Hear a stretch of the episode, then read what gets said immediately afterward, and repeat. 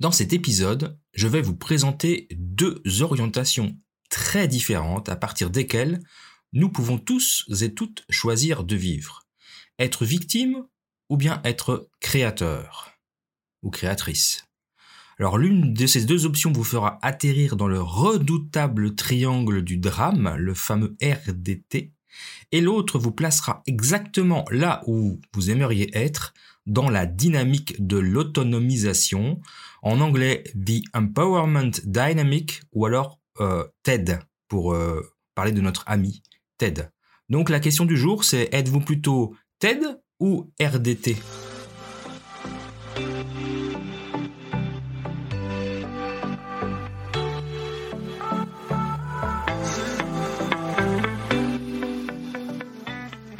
Bienvenue dans le podcast des leaders holistiques. Je suis Christophe, votre expert en leadership, excellence opérationnelle et lean management depuis plus de 25 ans. Ce podcast est pour vous si vous êtes attiré par le leadership, le développement personnel et la spiritualité. Si vous avez besoin de mieux équilibrer votre vie privée et votre vie professionnelle. Si vous avez d'importantes responsabilités professionnelles et que parfois cela affecte votre vie privée ou inversement. Si vous voulez devenir un leader serviteur, bienveillant, humaniste, éthique et intuitif, si vous voulez développer un leadership avec une approche globale, intégrale, holistique, basée sur votre corps, votre cœur et votre esprit, pour le bien de vos proches et de la communauté, alors vous êtes au bon endroit.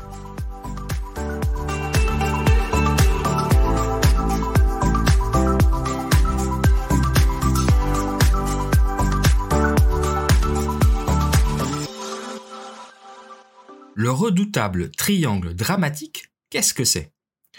Lorsque vous habitez l'un de ces trois rôles, les rôles dont nous allons parler par la suite, vous réagissez à la peur d'être une victime, de perdre le contrôle ou de perdre votre but. Vous regardez toujours à l'extérieur de vous vers les gens et les circonstances de la vie pour trouver un sentiment de sécurité, de sécurité et de bon sens. Ce fameux redoutable triangle dramatique empoisonne tout le monde. Non, c'est pas un poison. Le RDT, c'est pas un poison euh, euh, chimique ni un ni un pesticide. Nous parlons ici du redoutable triangle dramatique. Il est c'est adapté du triangle du drame créé par le docteur Stephen Carman dans les années 60. Le redoutable triangle dramatique, le RDT, est le désordre toxique dans lequel nous nous trouvons trop souvent dans notre vie courante et dans notre travail.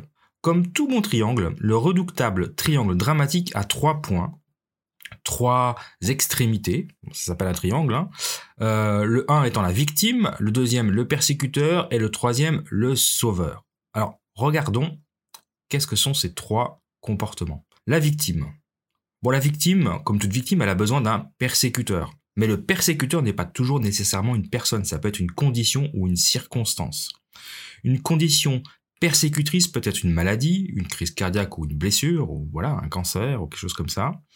Une circonstance persécutrice pourrait être plutôt une catastrophe naturelle, comme un ouragan, un tremblement de terre ou une inondation, ou la maison qui brûle. Donc ça paraît assez simple. Pour qu'une personne soit une victime, quelqu'un ou quelque chose d'autre doit être un persécuteur. Toutes les victimes, et ça c'est à noter, toutes les victimes ont vécu soit une perte, un désir ou une aspiration contrariée, même si elle n'en a pas conscience. Et figé dans la peur, pour éviter toute responsabilité euh, par rapport à cet échec, vous pensez que votre expérience échappe à votre contrôle. Cette position vous empêche de prendre des décisions, de résoudre des problèmes et de poursuivre ce que vous voulez dans la vie. Donc, il faut se rappeler que les victimes peuvent toujours être sur la défensive, soumises, souvent trop accommodantes envers les autres passive, agressive dans les conflits, dépendante des autres pour leur estime de soi, souvent trop sensible, voire manipulatrice.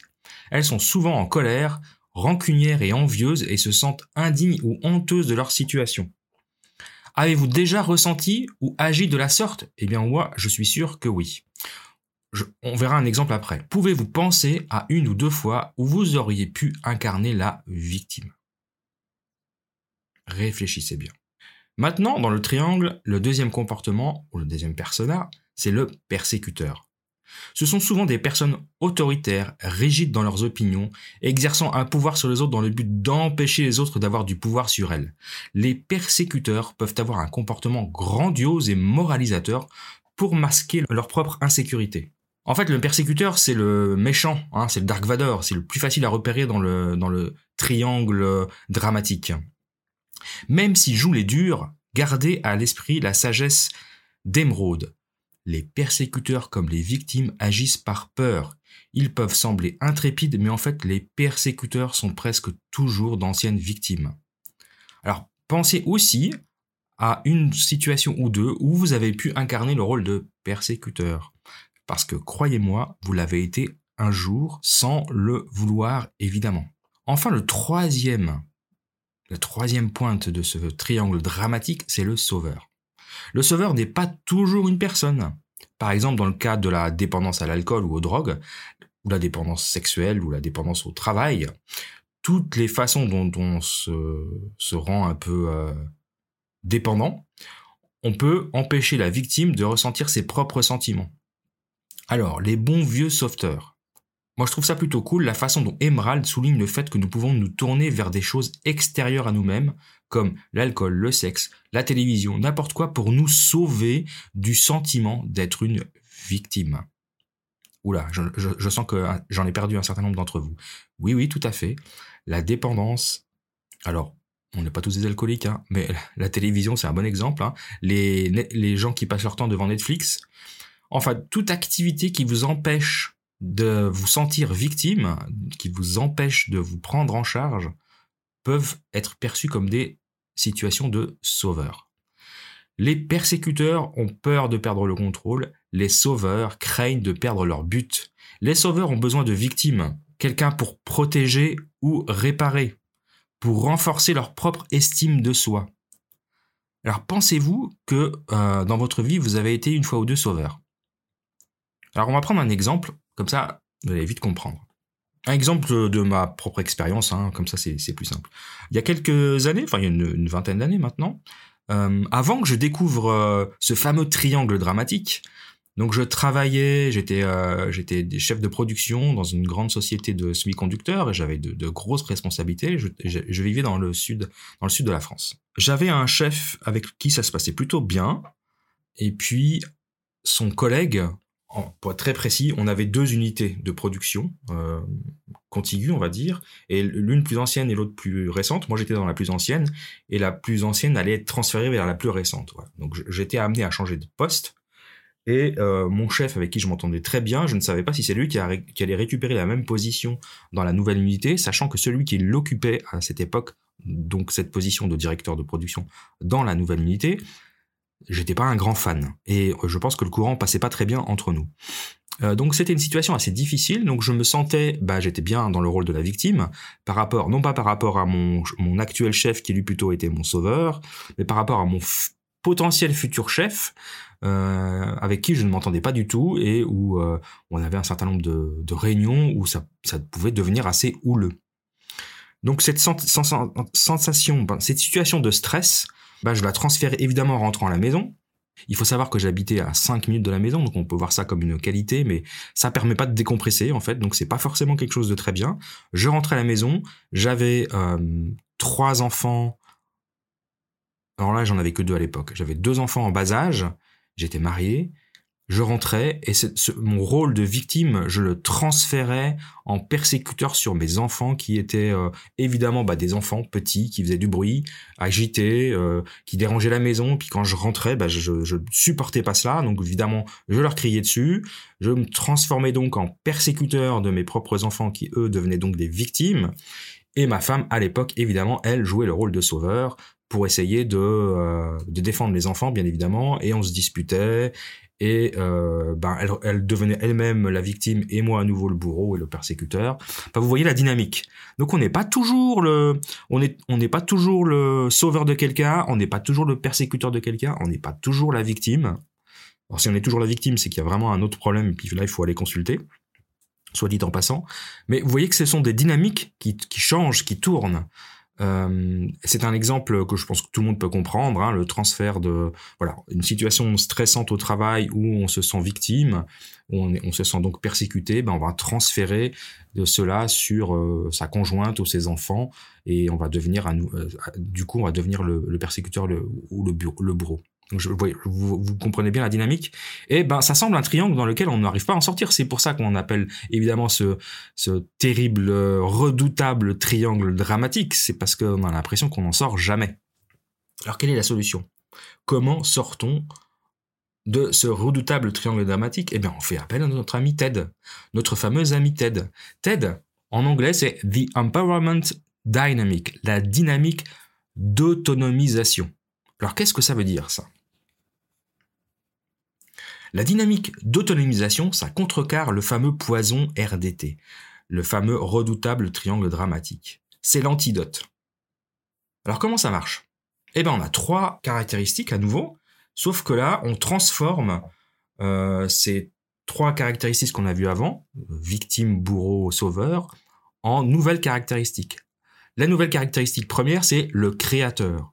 Donc la, la, différence fondamentale entre la victime et le créateur, c'est l'endroit où vous placez votre attention. Pour les victimes, l'attention est toujours portée sur ce qu'elles ne veulent pas, les problèmes qui semblent constamment se multiplier dans leur vie. Elles ne veulent pas de la personne, de la condition, de la ou des circonstances qu'elles considèrent comme étant leurs persécuteurs. Elles ne veulent pas de la peur qui conduit à la réaction, à des réactions de, de combat, de fuite ou de, euh, comment dire, on est frozen, on est gelé, on est, on bouge, on peut plus bouger quoi. Euh, les créateurs, eux, en revanche, se concentrent sur ce qu'ils veulent. En faisant cela, les créateurs font face à des problèmes et les résolvent en cours de la création des résultats qu'ils veulent. Mais leur attention reste fixée toujours sur leur vision ultime. N'est-ce pas brillant? N'est-ce pas brillant? C'est extraordinaire. On se transforme de victime en créateur. Donc ce qu'il faut retenir pour être un créateur, c'est que euh, le créateur, l'orientation le du créateur se, se concentre sur une vision ou sur un résultat. On oriente ses pensées et ses actions et ses actions pardon, vers la création de ce qu'on veut le plus profondément voir ou expérimenter dans la vie, où on n'est plus en victime, on n'est plus numéro. Un créateur est axé sur la vision et motivé sur la passion. Pour vivre réellement votre identité de créateur, vous êtes appelé à faire le travail intérieur nécessaire pour votre propre sens, votre vision, votre but, tout ce qui touche à votre cœur a un sens pour vous. Maintenant, le deuxième, la deuxième point du nouveau triangle TED, c'est le challenger. Toutes les expériences de la vie sont en quelque sorte des enseignements ou des enseignants qui nous mettent au défi de grandir et d'évoluer. Ce sont des expériences qui nous font grandir. J'en ai parlé dans un podcast précédent. Euh, bien que le persécuteur provoque certainement une réaction, le challenger, lui, suscite une réponse en encourageant le créateur à acquérir de nouvelles connaissances, de nouvelles compétences, un nouveau regard. Les deux rôles provoquent le changement, mais de manière différente. Vous le comprenez bien. Vous voyez bien la différence entre le persécuteur et le challenger. C'est quand même puissant, non, la différence entre les deux. On va revenir en détail sur la manière de passer de l'un à l'autre. Le troisième, le troisième gaillard de ce nouveau triangle, c'est le coach. Le coach, c'est l'antidote au sauveur de la victime dans le fameux euh, triangle infernal. Principalement, un coach soutient, assiste et facilite le créateur dans la manifestation d'un résultat souhaité, hein, d'un objectif. Un coach soutient les autres pour qu'ils soient entiers, pleins de ressources et créatifs, mais ne les sauve pas. Il vous aide à creuser profondément en vous-même pour gagner en clarté ce que vous voulez créer dans votre vie. Donc la différence entre un coach et un sauveur, le sauveur voit une personne comme une victime, incapable de, s'en sortir sans son soutien, et lui donne des solutions toutes faites. Alors que le coach, lui, il considère que la personne qu'il va soutenir est un créateur tout à fait capable de se débrouiller seul. Il faut juste lui faire voir les choses d'une manière un peu différente ou lui apporter quelques outils. Donc le changement pour passer d'un triangle à l'autre, c'est maintenant. La façon dont vous parlez de vous, de votre vie, votre histoire, a beaucoup à voir avec ce qui, se manifeste dans votre expérience quotidienne. Vos pensées créent des filtres à travers lesquels vous voyez votre vie. Si vous vous considérez comme une victime, vous filtrez tout ce qui arrive à vous à travers la lentille du RDT du fameux triangle dramatique. Et vous trouvez de nombreuses preuves pour soutenir ce point de vue. C'est pourquoi l'orientation que vous adoptez, elle est tellement importante. Elle exerce une puissante influence sur la direction de votre vie. Ok? Alors maintenant, vous allez me dire, t'es bien gentil Christophe, on a compris les deux, mais comment on passe de l'un à l'autre? Alors voilà, c'est ce que je vais vous expliquer maintenant, en essayant d'être le plus clair possible. Alors avant, avant tout ça, la première chose déjà, euh, dans une situation donnée qui dysfonctionne, la première chose, bien évidemment, pour vous, c'est de réaliser que vous êtes dans ce triangle infernal. que vous, vous, occupez une des trois positions, persécuteur, victime, sauveur, et puis que ces, rôles changent. Il faut déjà le conscientiser, parce que si vous ne pouvez pas le conscientiser, vous ne pouvez pas faire ce shift, ce changement. Donc ça, c'est la première étape. La première étape, c'est de conscientiser. Et ne, vous euh, ne, vous jugez pas, ne, ne soyez pas dur avec vous-même. Tout le monde tout le monde se trouve dans ce triangle infernal. Vraiment. Et c'est pas compliqué d'en sortir, mais il faut juste savoir qu'on y est. Donc repérez-le chez vous, chez les autres. N'essayez pas de changer les autres, ça sert à rien. Essayez de vous changer vous déjà. Essayez de changer votre façon de vous comporter, de vous voir dans ces interactions humaines. Et euh, en tant que leader, montrez l'exemple. comment passer de victime à créateur? Donc la première question que vous allez vous demander, c'est mais qu'est-ce que je veux? Robert Keegan a dit un jour que derrière chaque plainte se cache un engagement plus profond. Ça, ça veut dire que si vous vous plaignez de quelque chose, par exemple si vous êtes une victime, donc, la plainte indique simplement un engagement plus profond que vous avez pour vous-même et qui est actuellement contrecarré. Par exemple, si je me plains de ne pas avoir la liberté de poursuivre mes idées créatives et que je place quelqu'un en quelque chose en position de persécuteur. Oui, il me laisse pas faire ce que je veux, comme je veux. Il me, enfin voilà, il me brime quoi. Il m'empêche de créer. Je dois reconnaître que je tombe en mode victime. Ça c'est la première chose. Et puis je dois me demander mais qu'est-ce que je veux? Et la réponse elle est simple. Je veux plus de liberté pour créer ou je veux être plus autonome. Et donc à partir du moment où on a identifié cela, cela on va pouvoir l'exprimer de manière simple.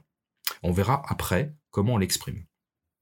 Donc dès qu'on se pose cette question, on passe du problème de la vision à la solution.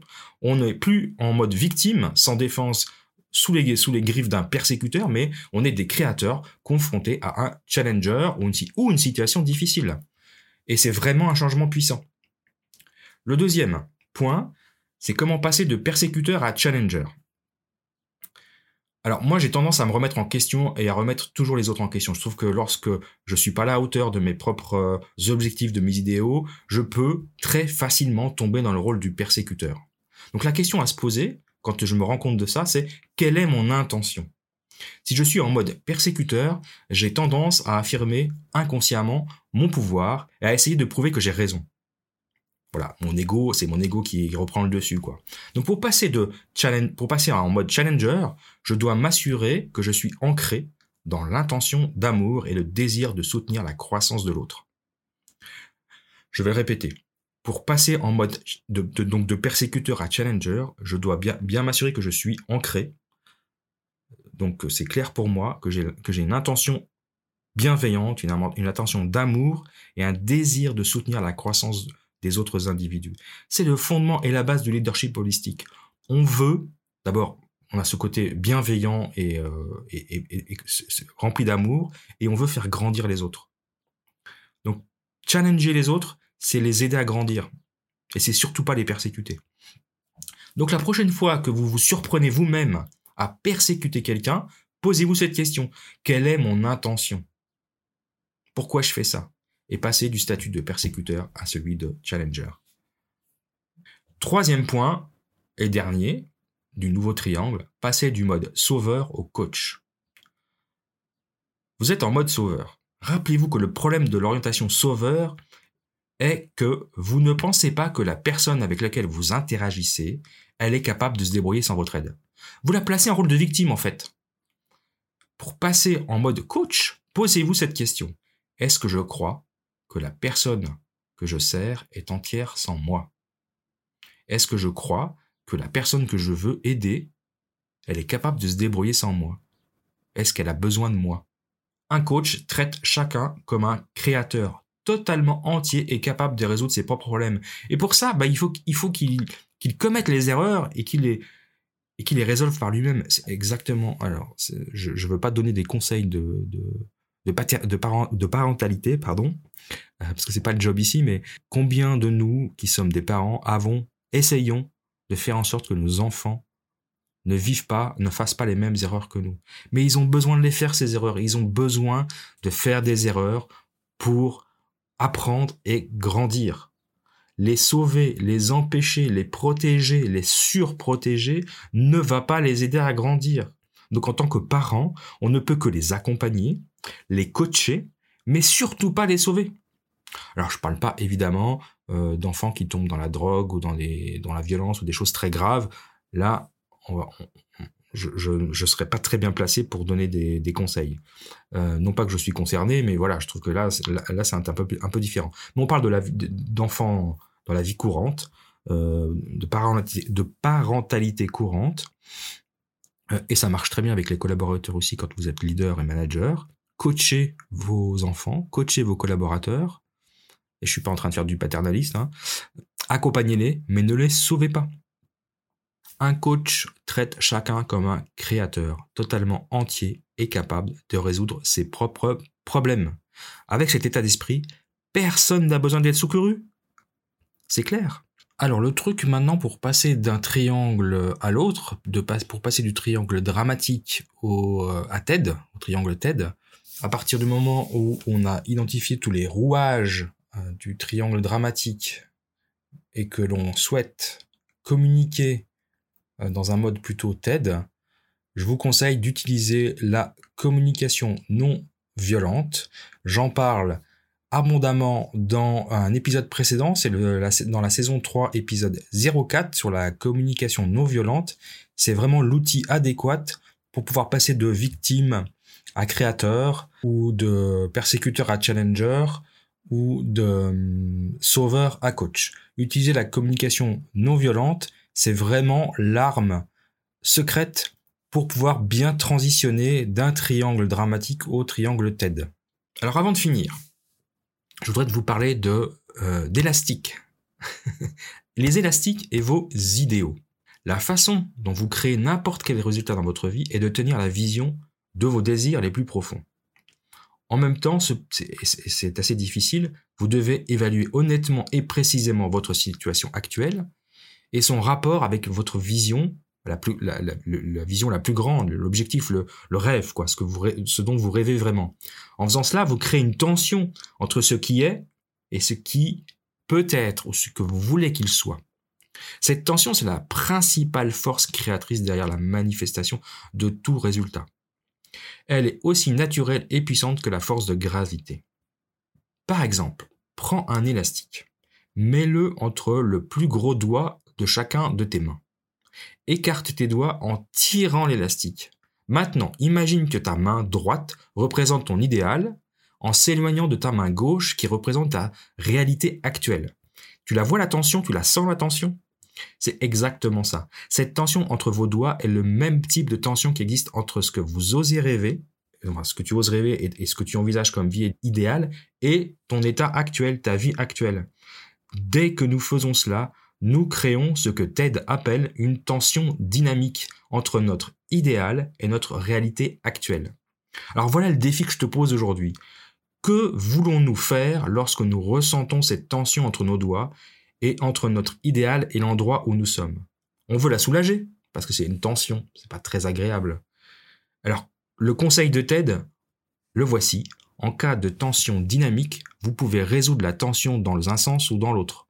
C'est-à-dire, vous pouvez lâcher votre vision et revenir à votre, réalité actuelle. Vous abandonnez votre vision puis vous en créez une autre, peut-être plus facile.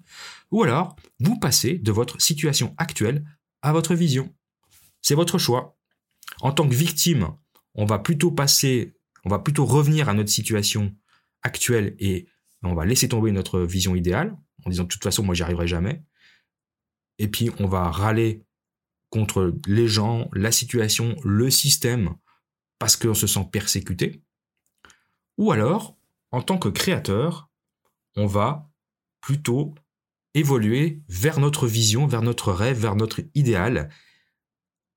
Et en tant que créateur, on sait, il est impossible d'investir son âme dans un compromis. Je répète, il est impossible d'investir son âme dans un compromis. Donc, on maintient cette tension et on fait ce que Ted nous conseille, et ce que je vous conseille aujourd'hui, on applique la méthode des petits pas vers l'objectif. On fait du Kaizen. Je vous parlerai du Kaizen dans un autre euh, podcast si euh, vous n'avez jamais entendu parler de Kaizen, mais on va parler juste des petits pas, c'est assez simple. Ce qu'on appelle les fameux baby steps en anglais. Hein. Ce sont les petits pas que l'on fait, les choses quotidiennes que l'on fait qui mènent finalement à la manifestation du résultat ou de, la, de la vision qu'on veut avoir. Et, et c'est vraiment les petits pas. Si on a envie de courir un marathon, il faut bien commencer par courir un kilomètre. On commence pas par courir 42 euh, km et des, et des brouettes. On commence par courir un kilomètre. Si on n'a jamais couru de sa vie.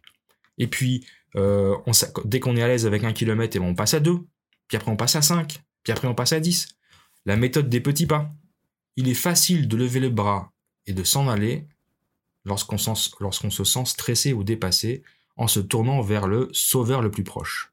Donc ça peut être euh, la télévision, ça peut être l'alcool, ça peut être le sexe, ça peut être euh, quelqu'un pour qui, en qui on a placé toute sa confiance, hein, ou ses propres parents. Hein. Il y a des gens qui sont très fusionnels avec les parents, pas toujours de, de bon augure. Hein. Et puis ça, c'est pas une bonne idée parce qu'on va, être sauvé. Et, je, n'ai rien contre les parents qui aident leurs enfants, euh, mais c'est encore une fois ce que je disais tout à l'heure. Les parents sont des coachs, sont pas des sauveurs. On doit se souvenir de se mettre en mode créateur, se demander qu'est-ce que je veux et ensuite trouver la prochaine chose que nous devons faire. La petite chose, ça sert à rien de... Donc c'est pour ça que c'est intéressant, j'insiste, euh, c'est intéressant de se faire des plans avec des, des objectifs annuels, trimestriels, et de le découper en objectifs hebdomadaires, voire journaliers, pour faire ces, tout petits pas qui vont nous faire progresser. J'aime bien la façon dont euh, euh, Katie Byron le décrit dans son livre L'amour de ce qui est. Elle, appelle ça faire la vaisselle. Elle dit, ce que j'appelle faire la vaisselle, c'est la pratique consistant à aimer la tâche qui se présente à vous. Et Dieu sait si la vaisselle, euh, on n'aime pas ça. Votre voix intérieure vous guide tout au long de la journée pour faire des choses simples comme vous brosser les dents, aller au travail, appeler un ami, faire la vaisselle. Mais si c'est une autre histoire, c'est une histoire très courte lorsque vous suivez la direction de la voix, l'histoire se termine. Nous sommes vraiment vivants lorsque nous vivons aussi simplement que cela, ouverts, attendant, faisant confiance et aimant faire ce qui se présente devant nous maintenant, dans le moment présent. Ce que nous devons faire se déploie devant nous toujours. C'est faire la vaisselle, payer sa facture, ramasser le linge, ramasser les chaussettes de ses enfants, se brosser les dents. On ne reçoit jamais plus que ce que nous, ce qu'on peut créer. Il y a toujours une seule chose à faire, l'une après l'autre que vous ayez 10 dollars, 10 euros ou 10 millions de dollars ou 10 millions d'euros, la vie, elle est jamais plus difficile que ça. Une chose à la fois, step by step. Le fait est que nous savons presque toujours ce que nous devons faire ensuite. Le problème, c'est que nous ignorons souvent le système de, notre système de guidage intérieur, notre intuition. Lorsqu'une pensée apparaît, telle que fais la vaisselle, et que on ne la fait pas, on remarque alors une guerre interne qui va éclater. Le stress, d'un côté, la lassitude qu'on ressent sont en réalité une fatigue de combat mental. Alors, commencez par faire ces petits pas. Rappelez-vous, certains des pas que vous faites peuvent finir par être des détours et des erreurs flagrantes. Mais en restant concentré sur votre vision, vous trouverez même ces étapes utiles dans le processus de création. Pour finir, il est impossible d'investir son âme dans un compromis. Je pense que c'est s'il y a une chose à retenir de ce, de ce podcast, de cet épisode d'aujourd'hui, outre les deux triangles, que j'espère vous avez bien compris, c'est cette phrase. Il est impossible d'investir son âme dans un compromis. Quels que soient nos efforts, il est tout simplement impossible d'investir nos âmes dans un compromis. Donc la dernière question que j'ai pour vous, c'est quel est votre idéal? En quoi, dans quoi? Investissez-vous votre âme? Dans quoi investissez-vous votre âme? C'est quoi votre idéal? Votre vision, votre rêve? Ok, ça c'est un premier truc. Le deuxième, c'est quoi votre prochain petit pas? Celui qui vous rapproche de votre idéal. Mais c'est un petit pas. Peut-être que c'est faire la vaisselle, j'en sais fistre rien. Mais c'est un petit pas. Et un petit pas qui sera suivi d'un autre petit pas demain. Chaque jour suffit sa peine. Il s'agit de vivre ces questions et de créer nos vies idéales. Voilà, bah, je vous remercie d'avoir écouté cet épisode. J'espère qu'il euh, vous aura intéressé. pour finir, si vous avez envie, si vous vous, sentez intéressé par du coaching pour devenir un leader holistique, alors contactez-moi à l'adresse suivante le lean manufacturing at gmail.com. Le lean manufacturing at gmail.com. En attaché, tout attaché, hein, le lean manufacturing at gmail.com. Euh, bah, contactez-moi si vous avez besoin de coaching ou de mentorat, soit euh, au niveau du lean manufacturing, donc si vous avez envie d'avancer sur une transformation lean dans votre entreprise et que euh, vous vous n'avez pas envie de faire appel à un consultant qui va vous coûter 150 000 euh, euros. Moi, je propose des coachings avec un accompagnement euh, téléphonique ou en visio et, des outils qui pourront vous aider à avancer dans votre transformation en ligne, qui vous coûteront sûrement pas 150 000 euros. Et puis ça, c'est un premier première proposition. Une deuxième proposition, bah, si vous voulez faire du, si vous voulez être coaché, accompagné, mentoré, plutôt dans le domaine du leadership holistique, euh, et travailler sur ces fameux triangles par exemple, eh bien vous pouvez aussi me contacter à cette même adresse, donc le lean manufacturing at gmail.com et puis euh, on discute, il n'y a pas de souci. Je suis ouvert à toute euh, proposition et discussion. Sur ce, je vous remercie, je vous souhaite une bonne fin de journée et je vous retrouve la semaine prochaine. Au revoir.